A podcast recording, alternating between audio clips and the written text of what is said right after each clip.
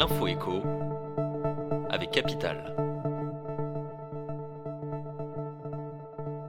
On commence avec la mauvaise nouvelle du jour. Lundi 9 octobre, près de 700 000 retraités ont vu leur pension revalorisée. Cette hausse concerne les petites pensions. Malheureusement, une erreur de l'administration a conduit à ce que des retraités aient bénéficié à tort de cette augmentation. Ils devront rembourser le trop perçu. Plus d'informations sur notre site.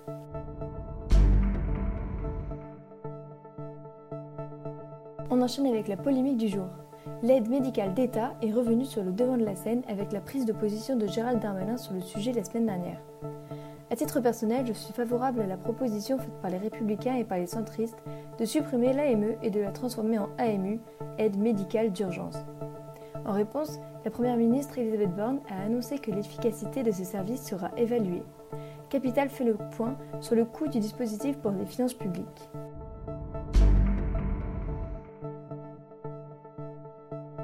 On poursuit avec le chiffre du jour, 385 000.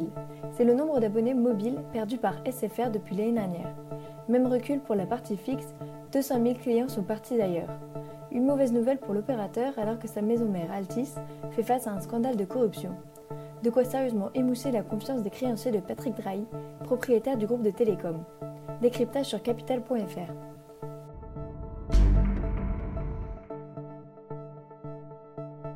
Et pour terminer, le témoignage du jour. Ex-salarié du bâtiment, Bertrand a récemment décroché une place de technicien polyvalent dans une maison de haute couture à Paris.